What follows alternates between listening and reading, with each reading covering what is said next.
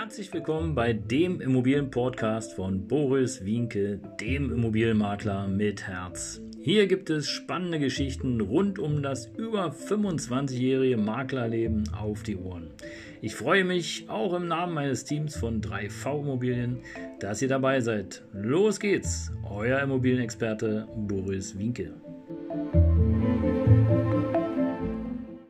Ja, Servus, Servus, Servus, du, hier ist wieder dein Immobilienmakler mit Herz und äh, ja, wieder mal eine Insolvenz und diesmal eine ganz besondere, denn die Firma Projekt Immobilien, eine der größten deutschen Bauträger, hat für drei Firmen Insolvenz angemeldet. Und ähm, tja, das, was sich schon abzeichnete auf dem Immobilienmarkt, ist nun harte Realität geworden. Aber woran liegt es? Woran liegt es, dass eine Firma, die noch ähm, ja, mit über 120 Vorhaben und einem Investitionsvolumen von über 3,2 Milliarden Euro im Bau, in der Planung plötzlich Insolvenz anmelden muss, zumal über 60 Projekte betreut werden. Und äh, tja, das ist die große Frage. Und äh, sicherlich stecke ich nicht ganz so tief drin wie der ein oder andere, äh, der die Firma sozusagen äh, näher kennt. Aber bei rund 30.000 äh, Anlegern hat die Firma 1,4 Milliarden Euro eingesammelt. Und einer der Gründe, und wer hätte das gedacht, wegen der steigenden Zinsen und hohen Baukosten rutschen auch immer mehr andere Firmen in die Immobilienpleite. Und äh, das ist ein großes Problem. Aber das Problem ist nicht, weil die Zinsen hoch sind, sondern im Grunde genommen, weil es auch in der deutschen Wirtschaft einfach wenig Planungssicherheit gibt und äh, öfter mal Hü und mal wieder Hot äh, gerufen wird und da weiß im Grunde genommen niemand so richtig, was auf uns zukommt. Die letzten Themen neben den normalen Preiserhöhungen sind äh, tja, diese Ungewissheit, was passiert nun mit den Heizungsplänen und, und, und. Aber auch die Zinsen sind ein großes Thema.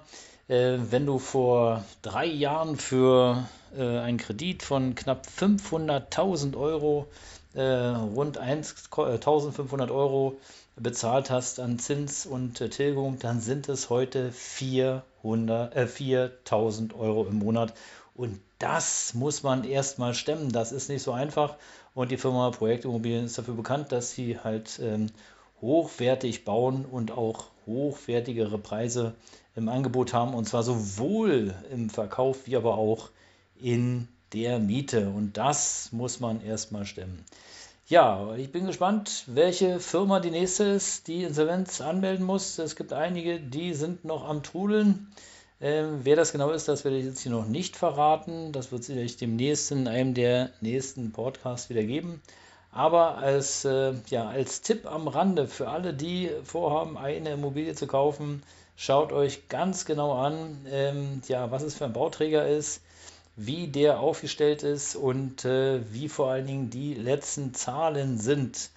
Ja, ihr habt zwar als Investoren, ähm, die, die jetzt äh, dort eine Immobilie gekauft haben, ähm, von einer Immobilie, die noch nicht fertiggestellt ist, ihr habt zwar äh, sozusagen eine ja, relativ gute Absicherung, weil nach der Bau- und äh, Makler- und Bauträgerverordnung bezahlt wird. Das bedeutet also, der Kaufpreis wird nicht einfach auf einmal bezahlt, sondern je nach Baufortschritt. Insofern äh, ist das ganz gut. Aber ihr müsst natürlich ähm, ja auch Zinsen dafür bezahlen, nämlich Bereitstellungszinsen.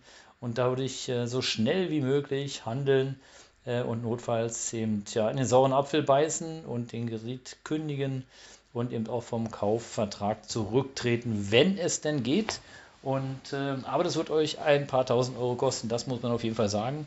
Denn ähm, die Bank lässt sich das fürstlich bezahlen, dass sie den Kredit zur Verfügung stellt und vom Kaufvertrag so einfach zurückzutreten. Das ist auch nicht so ohne weiteres möglich.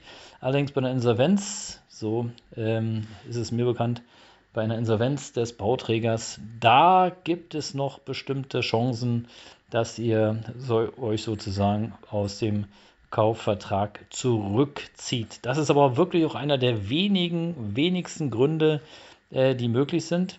Äh, ansonsten, äh, wenn du erstmal den Kaufvertrag unterschrieben hast, dann gibt es in der Regel eigentlich kein Zurück.